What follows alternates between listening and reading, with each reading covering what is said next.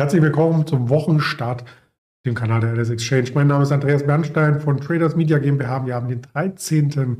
Februar 2023 und wieder spannende Themen für Sie vorbereitet.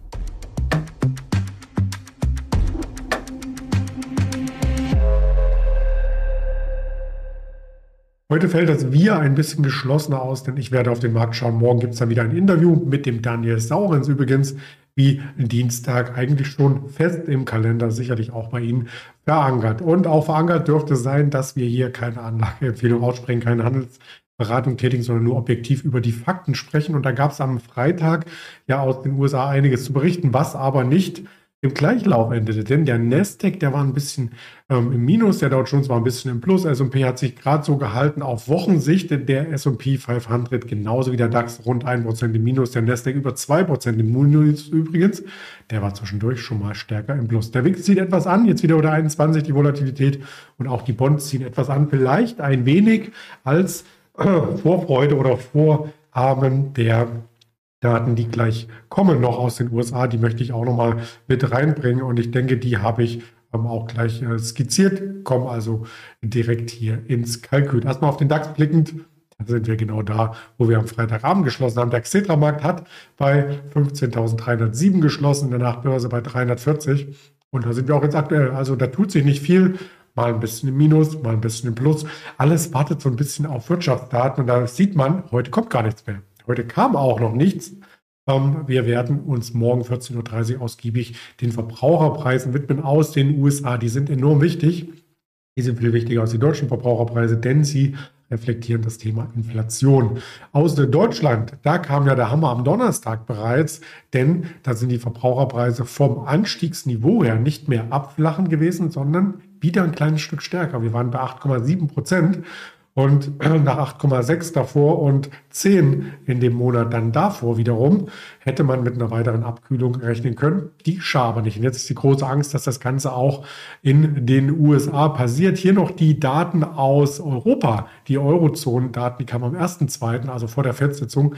Die waren nämlich jetzt, und das muss man jetzt mal direkt mit Deutschland vergleichen, geringer. Also die Inflation in Gesamteuropa, obwohl es einige Länder gibt, Slowenien und so weiter, die über 20 Prozent Inflation haben, ist die Gesamtinflation in Europa geringer als in Deutschland. So, wie wird es in den USA sein? Das ist das spannende Element. Morgen 14.30 Uhr wissen wir es und ich glaube, da wird der Markt auch sehr volatil drauf reagieren. Apropos volatil und apropos Fear and Creed Index, den möchte ich auch noch mit reinbringen. Von der extremen Gier sind wir ein Stück zurückgelaufen in eine normale Gier und das äußert sich dann am Aktienmarkt so, dass Werte, die man sonst kaum im Fokus hatte oder weniger Anleger, die im Fokus hatten, auf einmal anspringen und auch auf eine Meldung hin, die eigentlich gar nicht so mega ähm, eine Präsenz hatte oder eine Prägnanz für den Aktienkurs trotzdem stark nach oben oder eben nach unten getrieben werden. Ein Beispiel habe ich mitgebracht, weil es heute eines der umsatzstärksten Aktien an der LSX war. Und da quasi das, zwar ist das die Quantum Battery Metal Corporation. Ja, was machen die? Die bemühen sich quasi um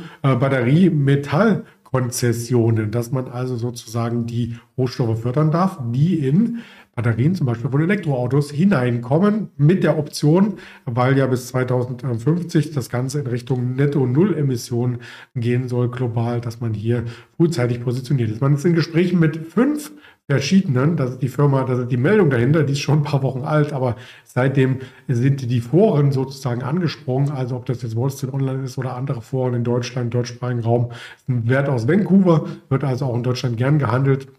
Man sieht da die Meldung ist schon ein bisschen älter, aber es sind fünf Gespräche. Und da sickert jetzt immer mal was durch, ob man bei den fünf Gesprächen vielleicht einen Lieferer hat, zwei, drei, vier, fünf und deswegen ist der Kurs so stark auch nach oben, kann auch sehr schnell dann wieder 20, 30 Prozent nach unten gehen, also sehr, sehr ähm, volatil, solche Werte. Und genauso einen volatilen Wert hatten wir ja vor drei Wochen mit dem Daniel Saurens, der morgen mein Gast sein wird. Und ich möchte ihn das nicht fragen, sondern erstmal in Eigenregie hier erörtern.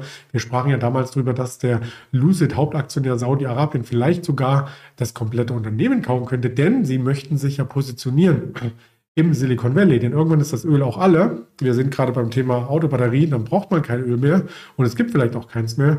Ja, entsprechend stark ist der Kurs auf die Meldung angestiegen vor zwei Wochen. Aber, und auch da gilt, Das sind oftmals kurze News, die dann die Aktie nach oben treiben. Und hier war die Aktie sogar bei 18 Dollar angesprungen von 9. Also eine knallharte Verdopplung innerhalb von einem Handelstag übrigens.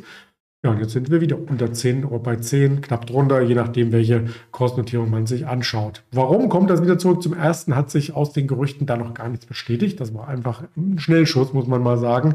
Äh, solche News haben oftmals kurze Beine. Und zweitens kommen auch negative News für die ganze Autobranche rein. Da kann sich auch eine Tesla nicht ausnehmen. Die hat am Freitag 10% verloren. Eine Lucid und eine Ford, die lassen sich nämlich auf den Preiskampf ein, den Tesla begonnen hat. So, und jetzt ist das Problem für Lucid, die verdienen noch kein Geld. Wenn ein Unternehmen kein Geld verdient und in den Preiskampf geht, dann dauert es ja noch länger, bis sie profitabel werden. Und das ist nicht gut für die Aktionäre. Die wollen irgendwann auch mal ähm, vielleicht eine Dividende sehen oder eine Ausschüttung oder, oder, oder und nicht immer nur Geld nachschießen. Also das ist der Grund, warum hier auch weiterer Druck reinkommt. Keine Bestätigung der News, die wir vor zwei Wochen gesehen haben und dann noch der Preiskampf, den es am Elektromarkt in den USA jetzt gibt, der gerade erst losgeht, sozusagen. Aber bleiben wir in Deutschland. Eine Fraport habe ich heute mal mitgebracht aus Deutschland, denn da werden die Passagierzahlen ähm, deutlich äh, gesteigert. Äh, die habe ich auch als News hier drin, wie hoch die waren. Bringe ich gleich mal mit rein. Ähm, hatte ich schon den habe jetzt rausgenommen, aber ich habe sie wieder. Im Januar sind die Zahlen deutlich gestiegen und zwar 65,5 Millionen mehr als im Vorjahreszeitraum. Und ähm, im Januar alleine sind es 3,7 Millionen, die von Frankfurt vom Drehkreuz aus einen Flieger bestiegen und ja, sich auf die Reise machen. Ob Business oder privat, da gibt es auch nochmal Ausstaffierung. So genau will ich da gerne reinschauen. Ähm, das Cargo-Aufkommen ist übrigens weiter rückläufig, also daran lag es nicht. Und das ist vielleicht auch ein Punkt, warum die Aktie jetzt nicht überproportional nach oben rennt. Und auch ein weiterer Punkt ist, dass viele Analysten sagen, wir lassen die Aktie mal auf Untergewichten, denn die ist schon ganz gut gelaufen. Ja, wir kommen ja im Tief von einer 36 oder sagen wir mal nach 40 Anfang des Jahres und stehen jetzt über 50, also 20 Prozent in diesem Jahr ja, ganz gut gelaufen. Kann man so einfach äh, stehen lassen. Also eine Fraport heute mit Schlagzeilen. Auch das wollten wir hier mit äh, berichten. Es gibt in dieser Woche noch ganz viel zu berichten von den Quartalszahlen. Also heute Nachbörse eine Palantir beispielsweise, eine Avis Budget, also aus dem Autovermietungssegment am Dienstag vorbörslich, eine Coca-Cola, Nachbörse eine Airbnb. Wir haben eine TripAdvisor, also das Urlaubssegment wird dann hier auch nochmal mit News äh, versorgt. Am Mittwoch eine ähm, Trade Desk, eine Roblox vorbörslich, Nachbörse Shopify Fall Roku, ne? Cisco Systems, ganz, ganz spannend. Am Donnerstag nach Börse Applied Materials auf jeden Fall und auch AMD Networks aus dem, ja, wie sagt man so schön, Zockersegment. Naja, ich will da niemand Unrecht tun, aber es ist schon bei den Meme-Aktien angesiedelt gewesen. Die Aktie John Deere als Traktorhersteller auch noch am Freitag und weitere Infos auf den Social Media Kanälen. Ich freue mich, dass meine Stimme durchgehalten hat und du auch ein paar Informationen jetzt wieder vorlegen zur Mittagszeit. Bis morgen alles Gute, dein Andreas Bernstein. Ciao, ciao.